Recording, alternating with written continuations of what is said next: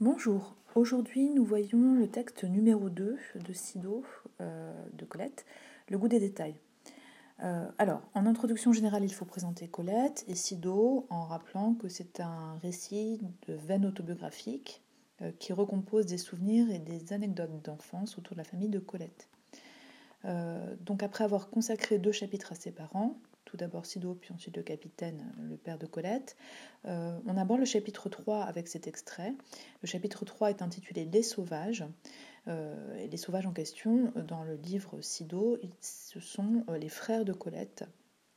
notre extrait est centré plus particulièrement sur son frère Léo.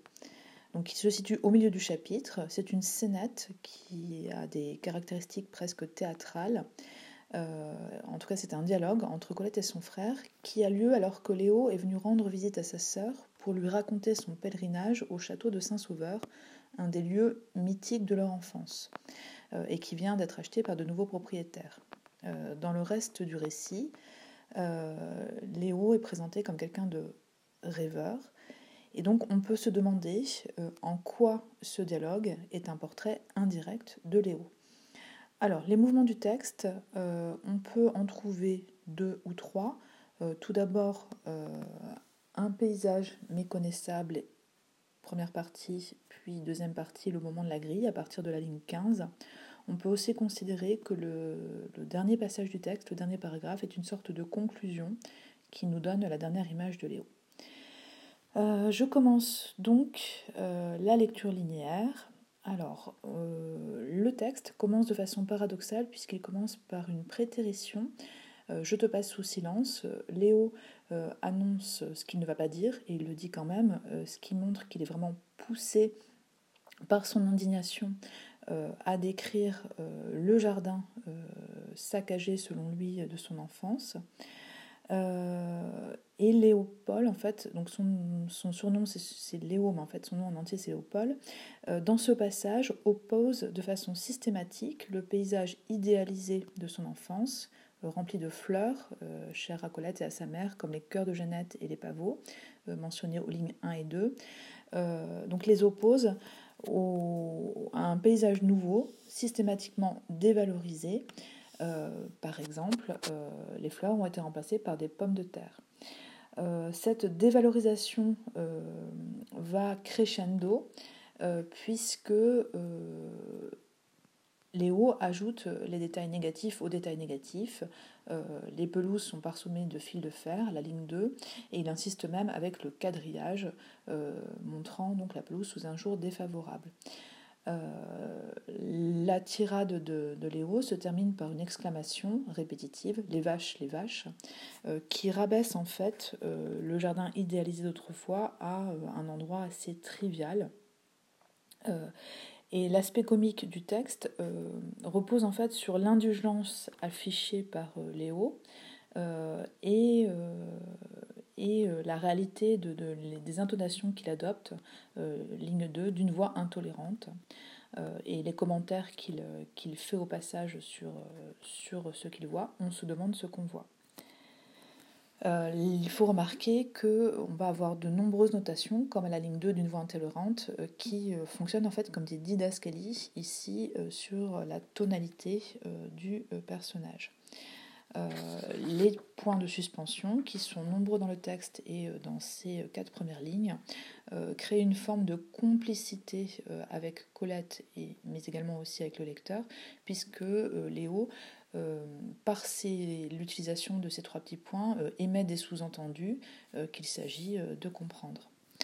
Euh, à la ligne 5, euh, on a une notation qui fonctionne comme une euh, description ou une didascalie en termes de théâtre de, l'habillement et du comportement de Léo. il faut bien comprendre l'ironie de la mention qui lui allait comme un chapeau de forme, puisque si Léo a l'air détendu, sifflota d'un artiste. Euh, il faut rappeler que Léo est un sauvage et qu'un chapeau de forme n'est pas du tout un, un, type de chapeau qui, qui, lui est adapté. Et que donc euh, cet air, ce, sifflement, euh, en fait, est juste une attitude pour dissimuler son, son emportement. il s'agit en fait juste d'une apparence.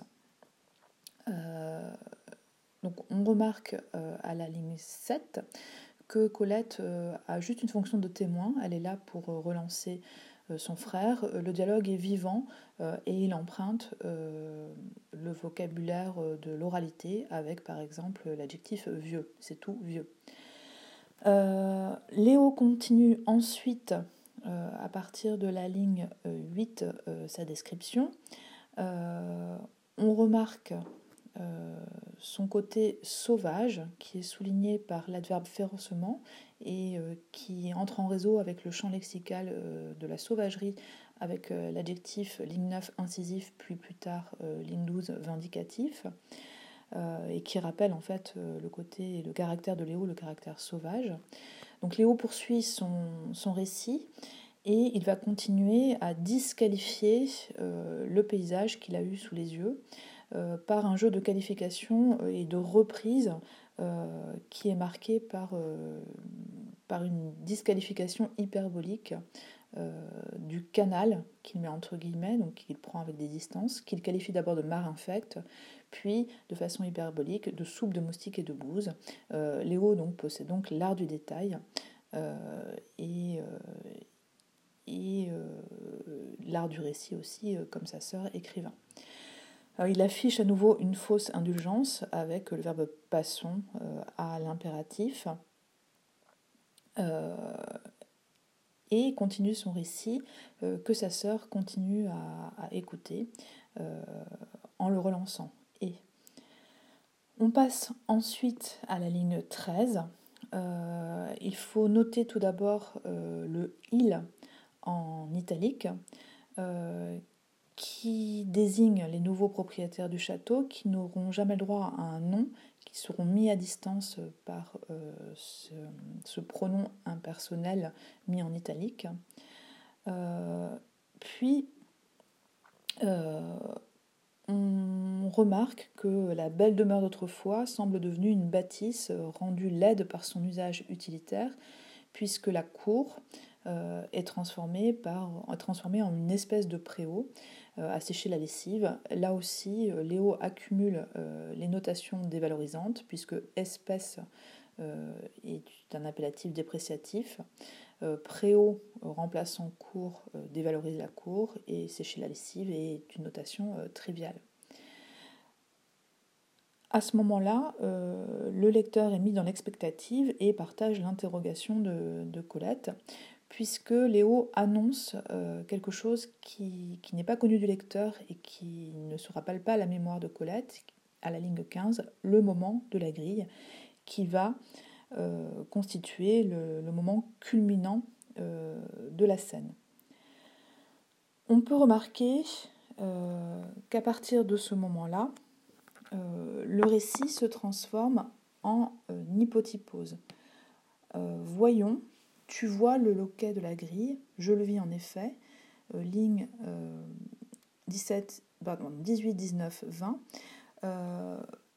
va, cette notation du verbe voir, qui est aussi un polyptote, puisque le verbe voir est, répété à des formes euh, variées, euh, va en fait euh, rendre visible, concret, par le moyen de l'hypotypose, donc euh, la grille, en particulier le loquet, qui est décrit par euh, trois adjectifs, noir, poli, fondu. il s'agit en fait de refaire vivre au lecteur en direct le moment, qui est un moment très important pour Léo.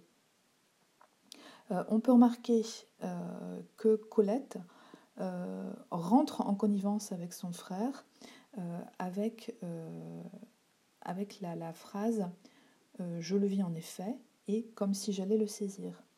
en fait, Léo était enfermé dans son souvenir et eh bien Colette l'a rejoint et on peut noter maintenant qu'ils vont avoir une forme de connivence l'un et l'autre.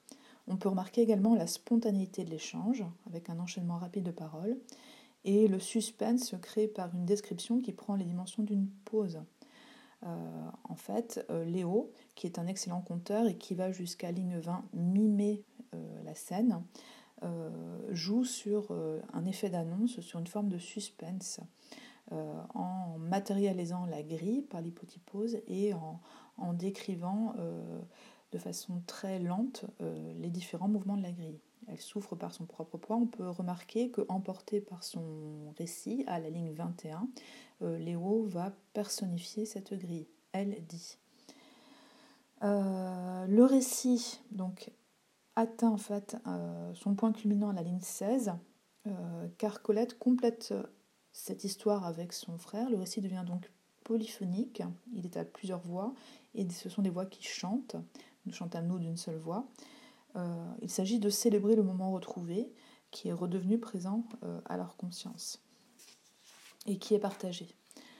Euh, à partir de la ligne 23, Léo continue son récit. on note à nouveau une sorte de didascalie avec faisant danser fébrilement son genou gauche et son impatience affichée contraste avec, fébrilement par exemple, contraste avec la lenteur de son récit, euh, qui est dramatisé euh, par la répétition. j'ai tourné, j'ai laissé aller la grille, j'ai écouté. et qui continue sur la même tonalité avec l'emploi à nouveau du il entre, en italique. La chute euh, de l'histoire euh, arrive à la ligne 26. Ils ont huilé la grille. Euh, il s'agit d'une chute disproportionnée entre la réalité du fait, huiler une porte en fait qui grince est quelque chose de tout à fait normal, et le ressenti exprimé. Le lecteur s'attendait à un événement dramatique et se trouve confronté à une action anodine. On a donc une dimension humoristique liée au décalage entre le vécu dramatisé du frère et la réalité insignifiante de ce qui a été vécu. Euh, bien sûr, Colette est une excellente contrice et propose une chute à la fois euh, drôle, un peu décevante, et qui pourtant permet de prendre en compte la perte éprouvée par, euh, par le personnage de Léo. pour lui, ce souvenir est quelque chose d'extrêmement important. Le dernier paragraphe, à partir de la ligne 27, constitue une sorte de conclusion recentrée sur Colette. Euh, il partit presque aussitôt, il n'avait pas autre chose à me dire. Euh, on peut remarquer que euh, Léo est exclusivement tourné en fait vers sa, la, nécessité qu'il a de, faire son récit et qu'une fois que celui-ci est terminé, en fait, bah, il, ne, respecte pas les codes de, la politesse, il s'en va. il est comparé à la ligne 26 à un animal avec membrane humide. Et on a une vision de lui, un portrait euh, physique enveloppé dans son grand vêtement, euh, comme s'il avait un besoin de, protection. Euh, et cette description suggère l'étrangeté de Léo, qui est un enfant sauvage qui ne comprend pas le monde moderne, ou qui décrypte ce monde moderne avec d'autres valeurs, d'autres critères et une sensibilité euh, exacerbée euh, qui le met en décalage euh, par rapport, par rapport à la réalité. mais Léo n'est absolument pas dévalorisé dans cette description finale, puisqu'en fait Colette montre bien que Léo en fait est, est quelqu'un qui est digne d'attention parce qu'il est capable de de garder, il est proche de son enfance, il est capable de garder en mémoire ses souvenirs d'enfance. Et il y a une dimension euh, pathétique dans la fin du texte, euh, puisque Léo est affecté par une forme de perte. Euh, en effet, on a le participe passé pris comme adjectif dépossédé, ou l'expression tendue en vain.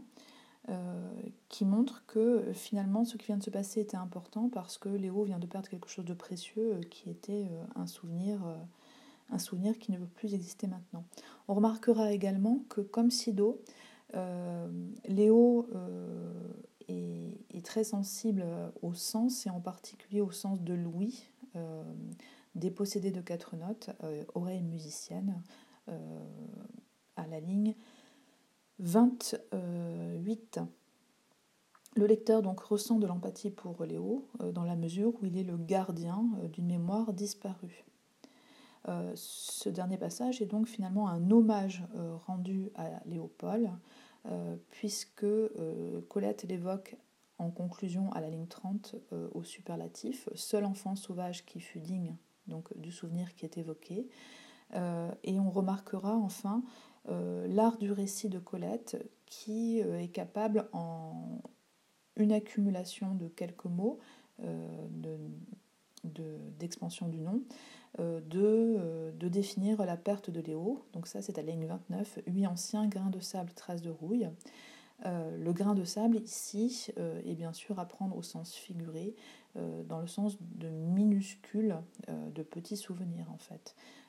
Léo est quelqu'un qui est capable de s'attacher à des traces infimes de son enfance.